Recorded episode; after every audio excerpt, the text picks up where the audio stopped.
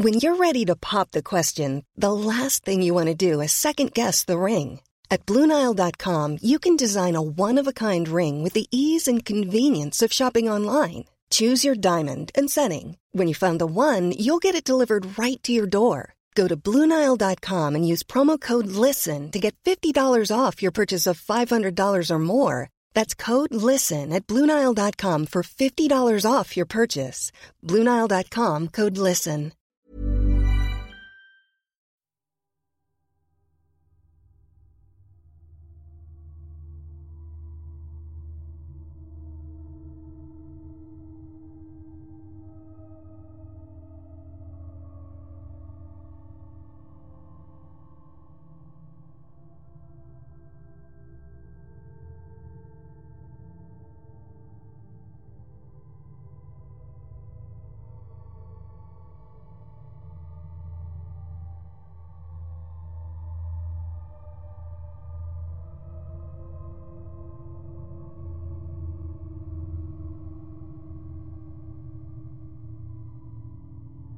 En 1884, una de las mujeres más ricas del mundo comenzó a construir su enorme mansión en el Valle de San José, bajo la supuesta maldición de continuar la construcción 24 horas del día, los 365 días del año, o de lo contrario moriría.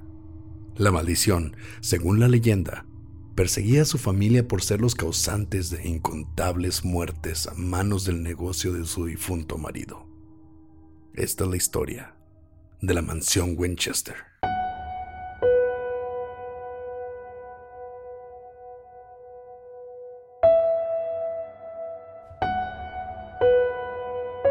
Estás escuchando Señales Podcast.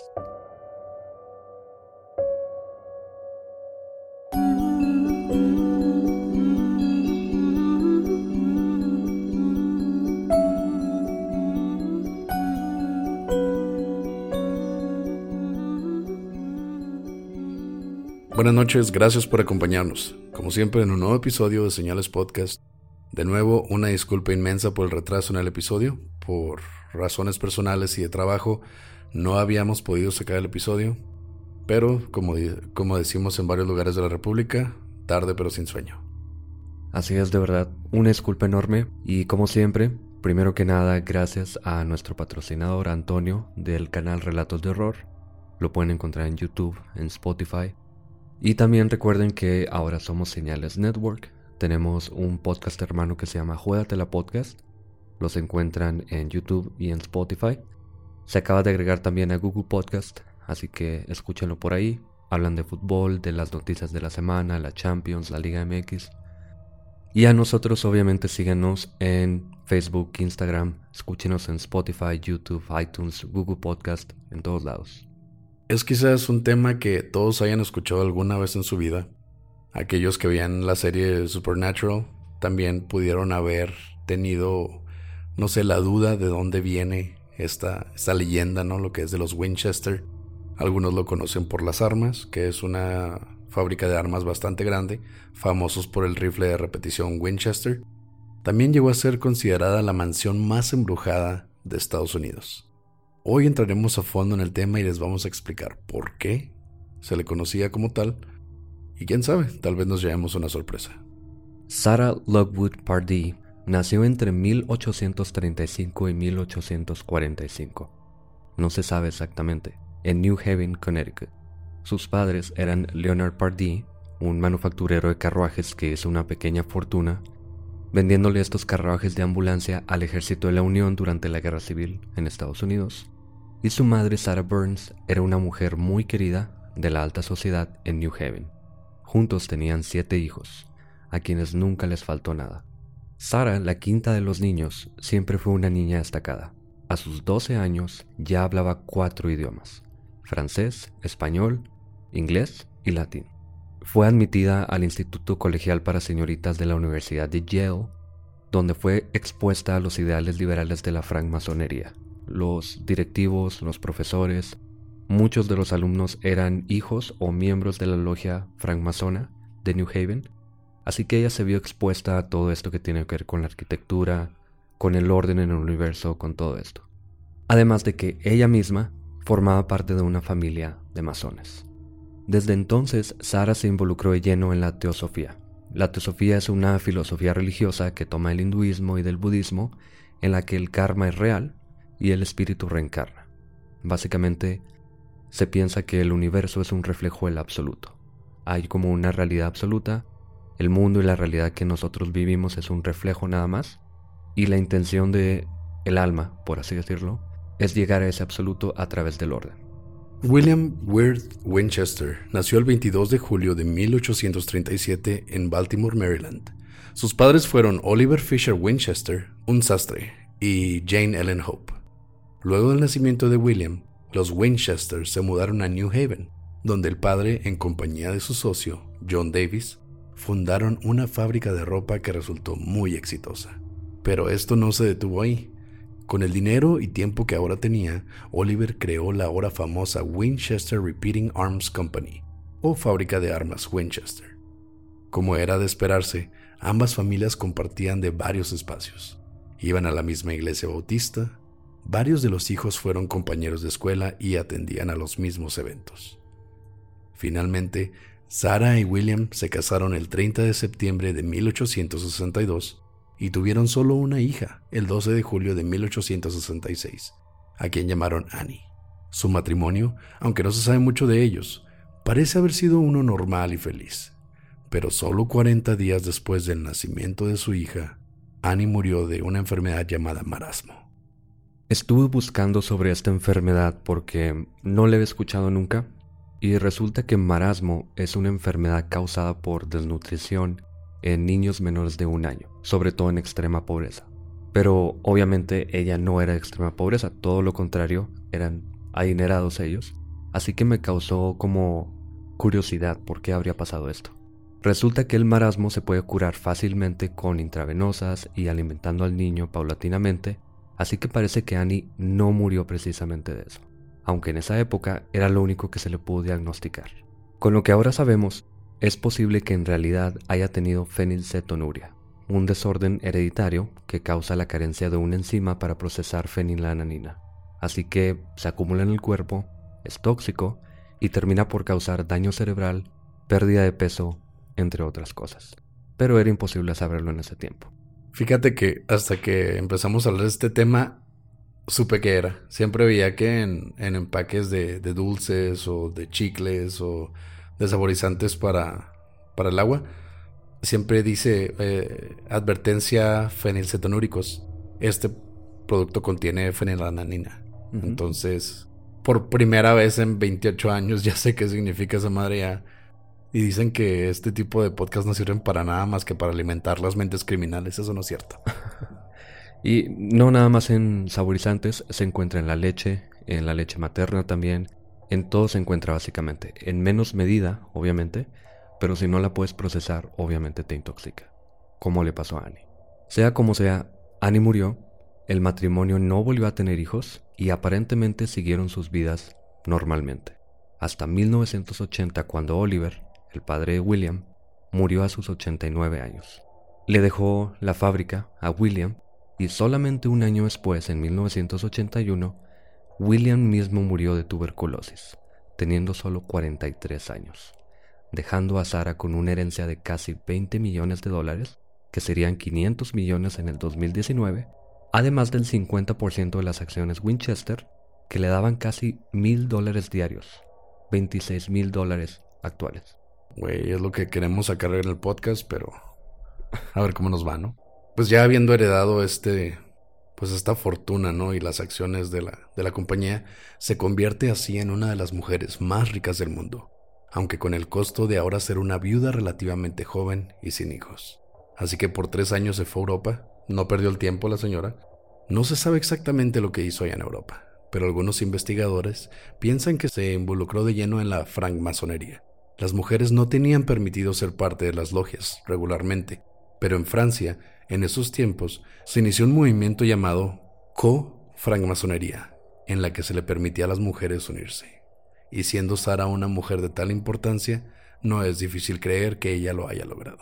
Como sea, Sara regresó a los Estados Unidos en 1884 y se mudó a California, donde vivían la mayoría de sus familiares gracias a la fiebre del oro de 1849. Uno de los familiares más curiosos era Enoch Pardee, a quien se le conocía como un prominente ocultista. Se cree que se le conocía así porque él y su hijo George eran miembros del Club Bohemio, una hermandad de la sociedad Skull and Bones de Yale, que literalmente significa cráneos y huesos, que eran conocidos francmasones. Esta secta, o logia, o secta desprendida de una logia, ¿no? Eh, tiene como dato curioso que se menciona bastante en las teorías de Illuminatis, de Nuevo Orden Mundial, porque la mayoría de los políticos más importantes de Estados Unidos formaron parte en algún tiempo de esta, de esta secta. Y hay rumores de que había bastante ocultismo dentro de ella, que había sacrificios humanos, trata de esclavos, y también se hacían intercambios de favores por influencia algo así como palancas que conocemos aquí en México. Si eres amigo de algún político, de alguna manera te van a meter en la política. No tiene nada que ver, pero se dice que esta logia de, bueno, no es una logia en sí, pero este club de Skull and Bones tenía el cráneo de Pancho Villa en, ahí dentro del edificio. No se sabe si realmente lo tenían o no, pero se dice que por ahí estaba. Y como dato curioso también, Bush, que fue obviamente el presidente de Estados Unidos, y el papá, Bush Sr., también fue presidente de Estados Unidos. Hay muchas personas con mucha influencia que han salido de ahí, y no es por coincidencia. De todos modos, no parece que sean ocultistas, espiritistas ni nazi, parece que es un club de influencias como dices Oscar, pero es importante porque ella obviamente tiene muchos lazos con todos ellos. Y no se deja al lado el rumor de que sí hay algún tipo de inclinaciones a lo que vienen siendo los reptilianos y todo eso, pero ya será un tema que tomaremos a futuro. sí. Otro dato curioso, pero volviendo a esa época, es que en 1903 el presidente Theodore Roosevelt, miembro de los Bohemios aparte, viajó a California a pedirle al gobernador George Pardee, que es familiar de Sara, que fuera su vicepresidente si ganara la reelección, pero él la rechazó. Se dice también que en ese mismo viaje, Roosevelt intentó verse con Sara, pero ella tampoco lo quiso ver. Era tan grande su influencia que podían negarse de hablar con el presidente. Sí, ella tenía dinero hasta para aventar para el cielo y casi casi lo hizo. En ese tiempo hay que tener en cuenta que el espiritismo estaba en todo su auge, como resultado de las incontables muertes de la guerra civil y la llegada de las prácticas ritualísticas de otros países. En 1903 se creó la tabla Ouija que fue popularizada inmediatamente. Hasta los Lincoln se dice que intentaron comunicarse con su hijo muerto en la Casa Blanca. La tabla Ouija no era nada más un juego, no la vendía Mattel, y era realmente una forma de comunicarte con los muertos, y cada familia tenía un muerto, por eso era tan popular en este tiempo. Cuando Sara regresó a Estados Unidos en 1884, se comunicó con varios espiritistas para que visitaran su casa, que hasta ese momento era solo una casa normal. Pero uno de ellos, un medium de Boston llamado Adam Kunz, le dijo a Sara que su esposo aún estaba con ella. Y su mensaje era que estaban malditos por las almas de las personas asesinadas con armas Winchester. El rifle Winchester fue revolucionario. Antes de él, un arma normal podía ser disparada una o dos veces por minuto, pero este rifle permitía a las personas disparar hasta 15 veces seguidas. Una sola persona podía enfrentar a un ejército pequeño, aumentando la matanza. Llegó a ser conocido como el rifle fantasmal entre los nativos por lo rápido que podía disparar. Para calmar a los espíritus y evitar su muerte, decía Adam, Sara tenía que construir una casa en la que la construcción nunca parara, con la intención de albergar a los espíritus en los cuartos. De ocho cuartos pasó a 161 de cuatro pisos con seis cocinas, 40 recámaras, 19 chimeneas, 40 escaleras, 52 tragaluces, 950 puertas, tres elevadores, tres salones de baile y más de 10.000 ventanas. Llegó a tener siete pisos con entre 500 y 600 cuartos, pero en 1906 un terremoto derrumbó los tres pisos más altos. Lo más curioso de esta construcción es que no es el número de, puertas, de cuartos, de ventanas, que por cierto son más ventanas que el Empire State Building, no es eso lo más curioso. Lo más curioso es que vemos cosas muy extrañas como escaleras que no van a ningún lugar, terminan en el techo, por ejemplo. Hay tragaluces arriba de tragaluces, hay tragaluces en el suelo, el segundo piso, hay tragaluces con techo arriba. Esta casa no tiene ningún sentido, parece como un laberinto y al parecer era la intención de Sara, que fuera un laberinto en, en realidad. Y además la casa tiene por todos lados oro, plata, tiene ventanales que ahora valen millones de dólares, tiene detalles muy significativos y muy icónicos. Tiene mucho de muchas religiones, sobre todo religiones que tienen que ver con la masonería, con el budismo, pero no parecen tener tampoco un significado real. Parece que es nada más ponerlo por ponerlo y ya después veremos que probablemente fue así. Imagínate a la mucama, güey, cuando llegara a limpiar, güey. Así de que me puedes limpiar las escaleras al techo. bueno, a ella le sobraba dinero. Se dice que tenía en todo momento hasta 20 trabajadores y 18 personas entre jardineros, sirvientas, una enfermera personal. Tenía... lo que más tenía era dinero, obviamente, y lo podía pagar. Aún así sigo viendo la cara de la señora que le toca limpiar así con el pinol y una cubeta y lo... Ah, no mames. Tengo que limpiar el techo que está arriba del techo que está abajo de la ventana que abre la puerta. pues por 38 años la construcción nunca paró, 24 horas al día. Se dice que Sara dormía en un cuarto diferente cada noche para confundir, entre comillas, a los espíritus y para que no la encontraran. Tenía escaleras que no iban a ningún lugar, como decía, puertas que se abrían a paredes sólidas, o hay una puerta en el segundo piso que da al suelo. O sea, tú abres la puerta en el último piso y es hasta mero abajo, ¿no? Y de hecho es al exterior. Como si abrías la puerta a un balcón, pero no hay balcón. Qué pedo, qué bueno que no pisteaba nadie ahí, güey, porque imagínate llegar de la peda, ¿no? Y lo, ah, creo que este era mi cuarto y mocos, güey, ahí quedó. Sí, no, ella, aparte de los trabajadores, nunca tenía visitas, era una persona muy reservada que dio lugar a estas leyendas y ahorita les vamos a platicar un poco más de eso. Pero por lo pronto la casa es lo que hay que imaginar. Obviamente voy a poner fotos en el video de YouTube si las quieren ver y en la página también las voy a poner. Pero no solo eso, tenía pasadizos secretos, pasillos que no tenían salida, puertas de una sección de la casa a la otra, que si no atravesabas por una puerta en específico, tenías que darle vuelta y eso significaba Literalmente, no es broma, caminar kilómetros para llegar al otro lado de la casa. Era una mansión enorme, además diseñada como un laberinto.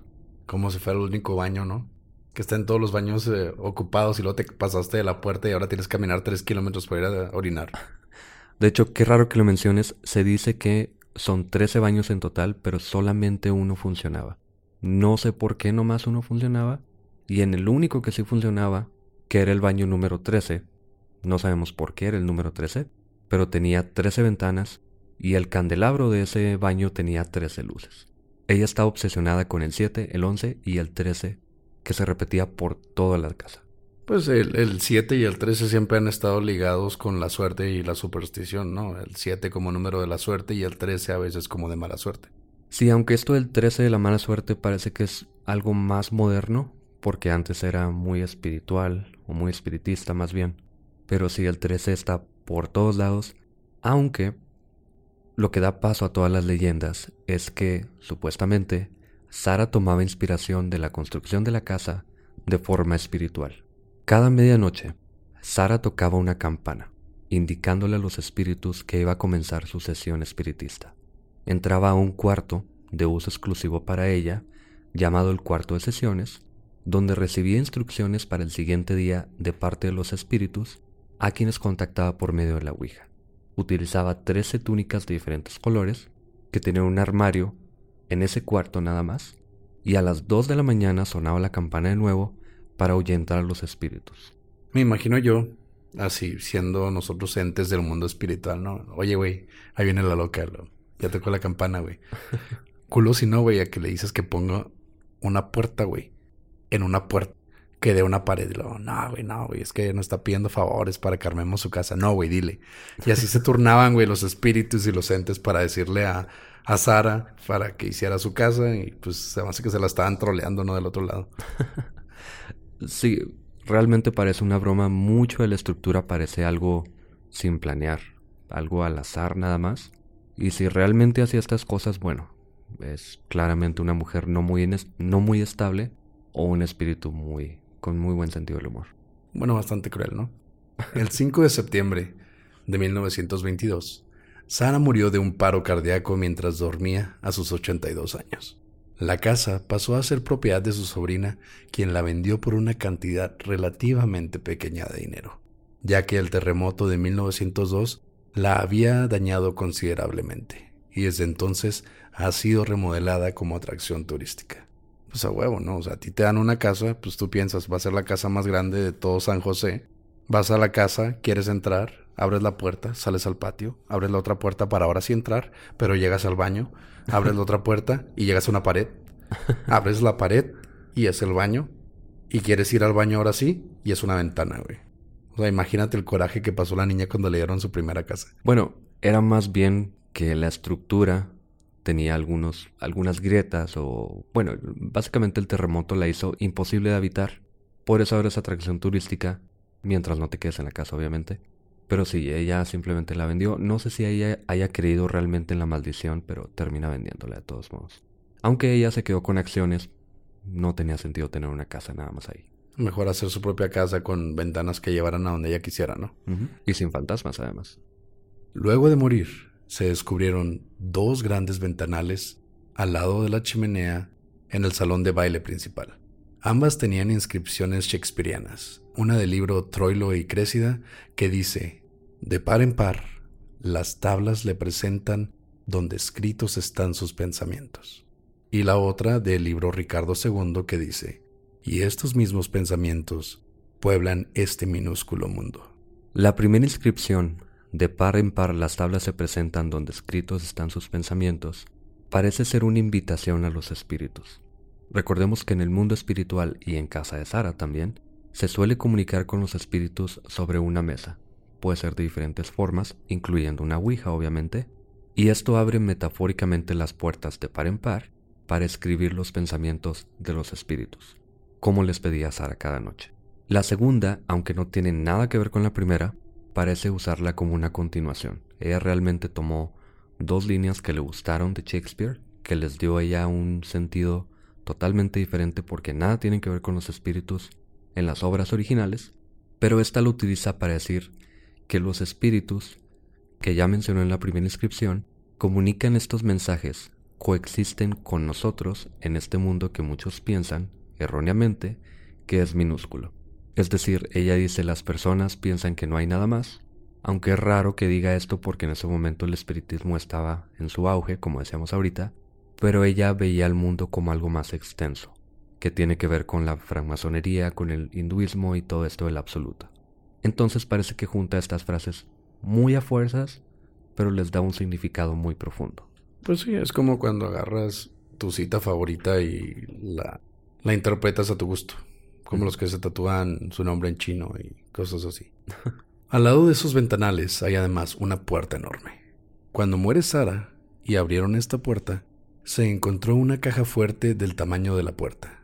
Habría dinero, tal vez joyas, pero no. Dentro de esta segunda caja había una, había una segunda caja fuerte, más pequeña y de mayor valor. Yo digo que ahí incrementaría más la curiosidad sobre qué habría dentro. Pero dentro de esta caja, de esta segunda caja fuerte, había todavía una tercera caja fuerte de mucho más valor. Tenía que haber algo de increíble valor, como nada en la casa. Y así era. Sara solo tenía cuatro artículos dentro de la última caja. Un mechón del cabello de su hija, que falleció a los 40 días de haber nacido, un mechón de su esposo y los obituarios de ambas personas. Y yo digo que sí, si lo pones en perspectiva, eso puede haber sido lo más valioso porque ella tenía dinero hasta para aventar, hasta para construir pendejadas, pero lo más valioso en sí fue lo que había perdido su hija y su marido. Esto nos sitúa perfectamente en la mente de Sara. Ella toda su vida tuvo que lidiar con la pérdida de las personas que más amaba. Se dice que siempre utilizaba un velo, siempre andaba de negro, no dejaba que la vieran en ningún momento. Una de las pocas fotos que existen de Sara, en este tiempo al menos, es una en la que va llegando en un carruaje, lo va manejando un conductor, y un periodista se escondió en los arbustos de la casa y le logra tomar una foto. Pero ella jamás se dejaba ver por nadie absolutamente, solamente con su enfermera. Y aquí es donde pasamos a explicar un poco cómo nace la leyenda y cómo se desmorona. Ya nos pasó con los Warren, ya nos pasó con el caso Vallecas. Casi todos los, los casos paranormales que hemos tomado han terminado en, pues en decepción, ¿no? O sea, tanto para lo sobrenatural, el mundo espiritual, las posesiones. Desgraciadamente Pepe tiene una sonrisota cada vez que llegamos a estos temas y hacemos nuestra investigación de cómo pasó todo y las posibles explicaciones. Yo siempre me emociono, se me quita la emoción y Pepe saca su sonrisota, esa cagadita que me caga. Siempre hay otras explicaciones.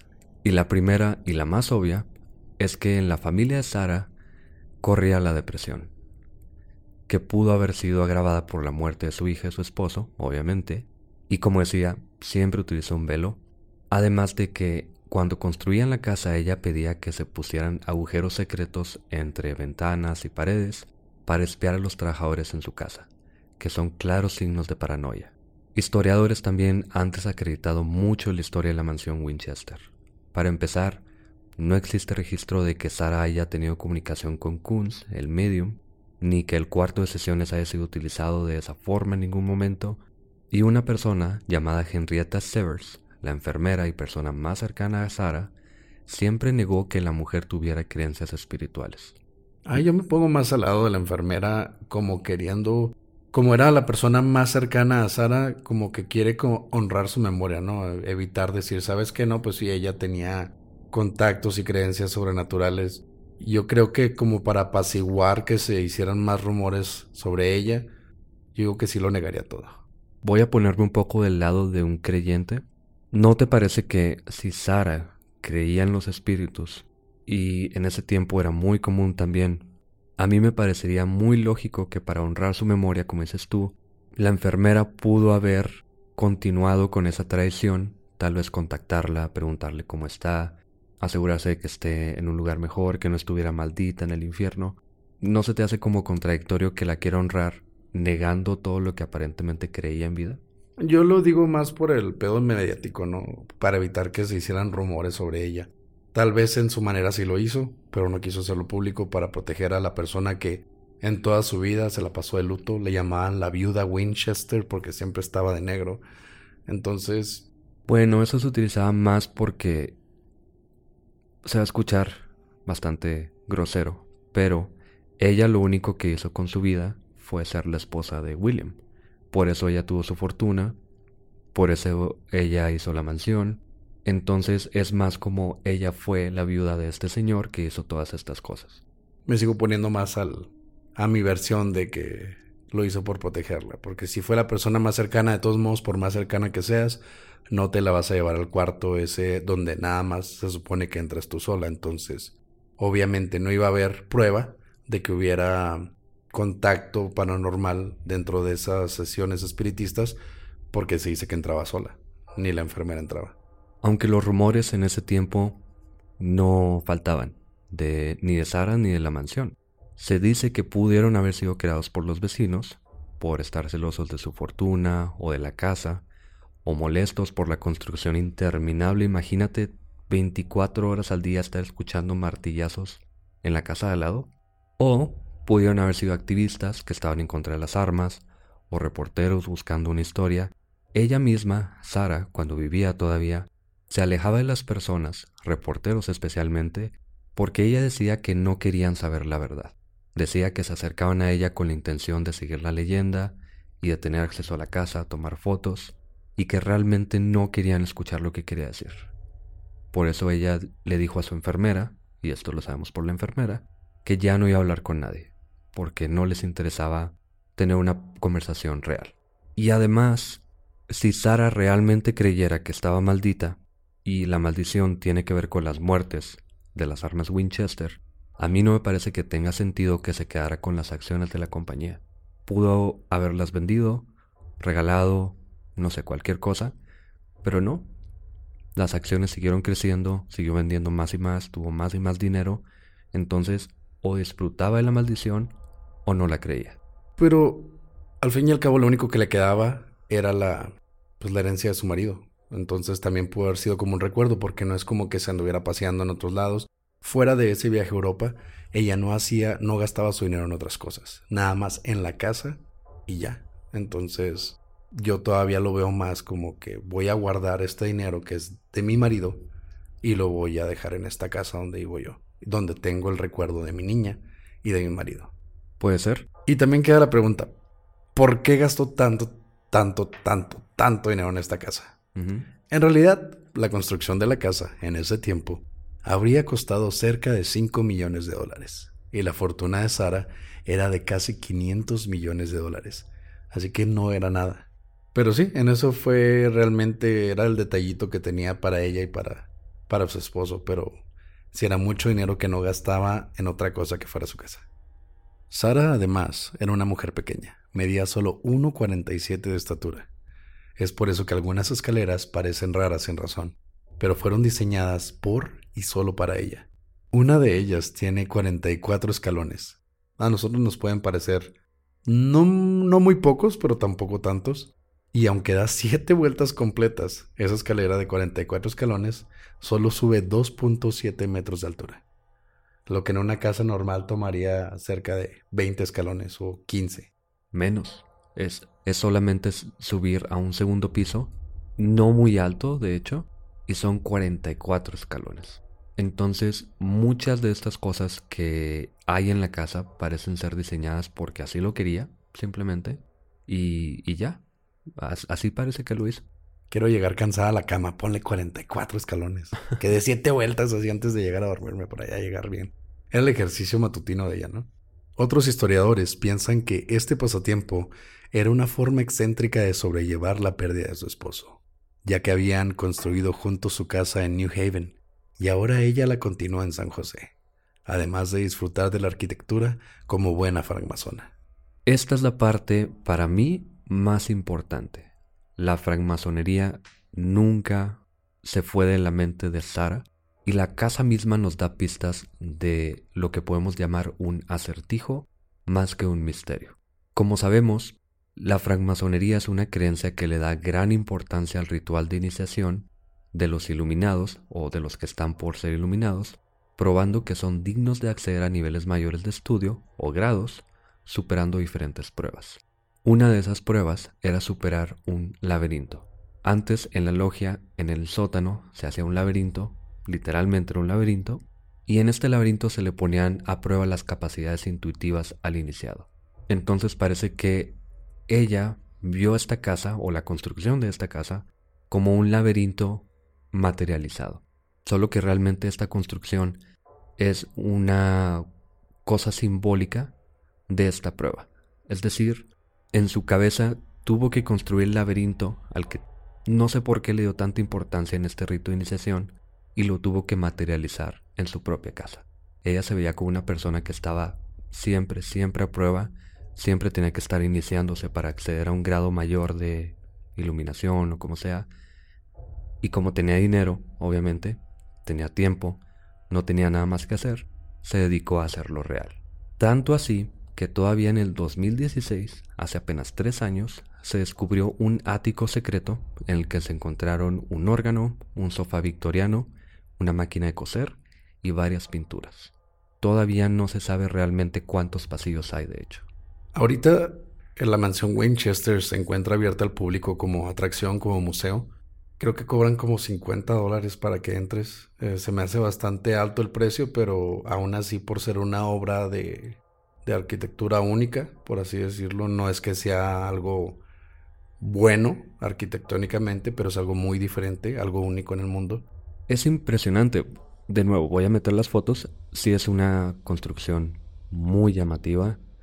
No es buena en el sentido práctico, obviamente, pero no le falta, no le faltó nunca ni dinero, ni inversión, ni nada. Está muy bien hecha. Exacto. Estos guías de, de lo que es ahora el museo la atracción turística de la mansión Winchester, de hecho les dicen a todos los que entran a hacer el, el tour guiado que tienen, que siempre se mantengan con el grupo, porque como mencionamos, si querías ir al baño y no te metías en esa puerta, tenías que caminar kilómetros, literal kilómetros para poder entrar al baño. Entonces, si, si te pierdes y no tienes un mapa, puede que te quedes ahí un buen rato. Y si en el 2016, bastantes años después, se acaba de encontrar apenas ese ático, quién sabe si te puedan encontrar a ti. Pero ¿por qué se le conoce como la mansión más embrujada de Estados Unidos y del mundo, de hecho? Sabes que estuve leyendo por todos lados. Tú también me dijiste, no encontré nada. No encontré nada absolutamente. Hay una historia de un fantasma supuestamente de un señor, aparentemente un trabajador que no se sabe si murió ahí, no se sabe siquiera si trabajó ahí, pero dicen que sale de uno de los sótanos y sube una escalera. Eso es todo. Vimos un video en el que un candelabro se movía nada más. Sí, de hecho en ese video se dice que fue uno de los guías el que, el que vio que se estaba moviendo el candelabro y lo grabó inmediatamente. Y era junto con un, un grupo de gente que estaba visitando la casa. Y pueden ver el video en YouTube, está bastante claro, pero pues sí tenemos nuestras reservas. Se dice que fueron a checar que todas las ventanas estuvieran cerradas pero lo mismo que platicamos, esta casa tenía una, un diseño tan difícil, tan complicado, que aunque cierres todas las ventanas de esa área, no puedes evitar que haya una corriente de aire que venga a otro lado y que mueva ese candelabro. Sí, tiene su propio clima, básicamente, esta casa. También leí una historia por ahí de que un guía estaba llevando un grupo de personas, entraron al cuarto de sesiones, y cuando estaban en el cuarto cerraron todas las puertas, y se escuchó un suspiro en el pasillo. El guía salió porque pensó que alguien se quedó afuera, escuchó unos pasos al parecer, y luego escuchó un suspiro otra vez, y ya. El guía lo que dijo fue que pensó que Sara andaba por ahí, que no le gustó que estuviera en su cuarto de, sesiones, pero pues eh, fue un suspiro nada más. No hay pruebas y ese suspiro también pudo haber sido una corriente de aire o una persona dentro del cuarto. Pudo haber sido un montón de cosas o imaginación, porque estar en esa casa te debe sugestionar muchísimo. Entonces, puede ser cualquier cosa. También hay un rumor de que Sara tenía un sistema de tuberías para comunicarse de cuarto a cuarto. Entonces, eso también podría explicar que se escuchen ruidos en un cuarto que vengan de una sala bastante lejana donde estás ahorita. Entonces, eso explicaría el suspiro o hasta los pasos de otra persona. Así es terminamos de nuevo en mitos. Nada comprobable. Leyendas, cuentos. Simplemente una mujer viuda que nunca superó la pérdida de su hija y de su esposo, obviamente. Que tenía historial de depresión. Y un chingo de dinero. Mucho dinero. Más de lo que podría gastar en una mansión. No se le acabó ni la décima parte. De hecho, el 1% de su fortuna se gastó en esa casa nada más. Y aquí nada más lo raro para ese momento al menos, es la francmasonería. Todos los iconos, todas las imágenes, todos estos ventanales y todo esto, es lo que le agrega a los rumores de los vecinos un poco de base para que se diga todo esto, pero realmente no tiene mucho sustento. Habrá que ir, vamos a tener que ir. Si sobrevivimos a, al Hotel Cecil, nos vamos a ir también a, a la mansión Winchester, los dos están en California. Entonces podemos hacer un tour. Yo digo que primero vayamos a la mansión Winchester por si morimos en... Por si nos cae un cuerpo afuera del hotel. O por si, ¿qué tal si yo voy a comprar un dogo, güey, afuera del hotel Cecil y tú te caes del segundo piso encima de mí? Sí. Algo bien interesante es que en la tienda de regalos del, de la mansión Winchester venden unos shots en forma de, de casquillo de escopeta Winchester. Entonces, sí hay que ir ahí primero. pues eso es todo. Realmente es una leyenda muy interesante, pero una leyenda nada más. Gracias por escuchar Señales Podcast. Buenas noches.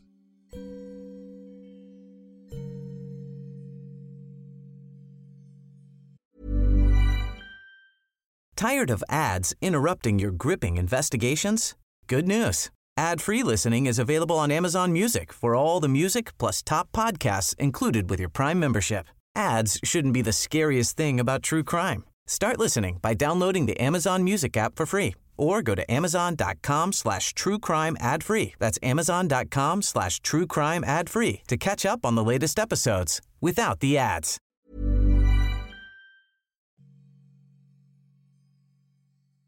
Gracias por escuchar el episodio de hoy. aunque haya sido de nuevo una farsa.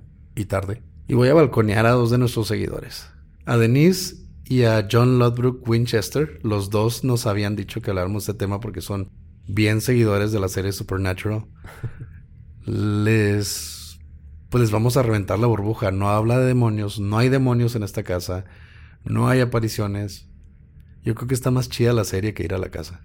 Entonces sí, una balconeada a Denise y a John Lodbrook Winchester, que traen sus, sus apellidos por esta mansión.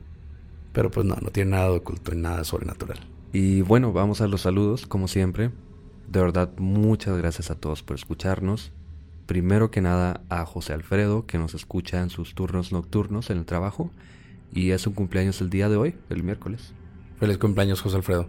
Pásala muy chido. Si se te aparece algo en tu turno nocturno, grábalo y no lo mandas, por favor, para tener la primicia.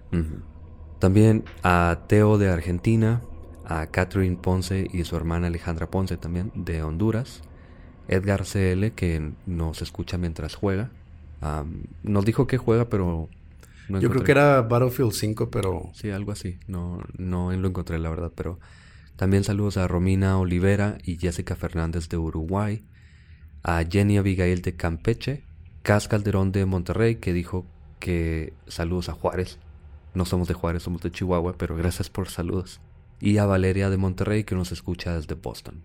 También tenemos saludos para Jabato de Metepec, Estado de México, a Steph Turcot de Asunción, Paraguay, Cintia Gasca desde el Reino Unido, Jaime Tobar de San Luis Potosí, Urim Castañeda de Puebla, Hermán Castaño de Argentina, Sara Balmor que estuve platicando con ella en Instagram, Mayra FM de Juárez, Marina y Pastora, que es su amiga que nos acaba de empezar a escuchar y se hizo fan inmediatamente. Un saludo a los dos.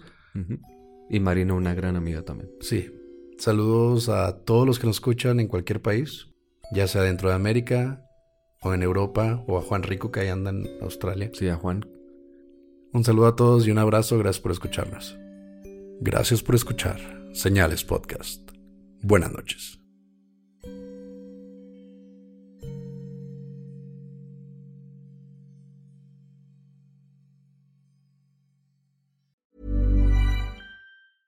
Hey, it's Paige DeSorbo from Giggly Squad. High quality fashion without the price tag. Say hello to Quince.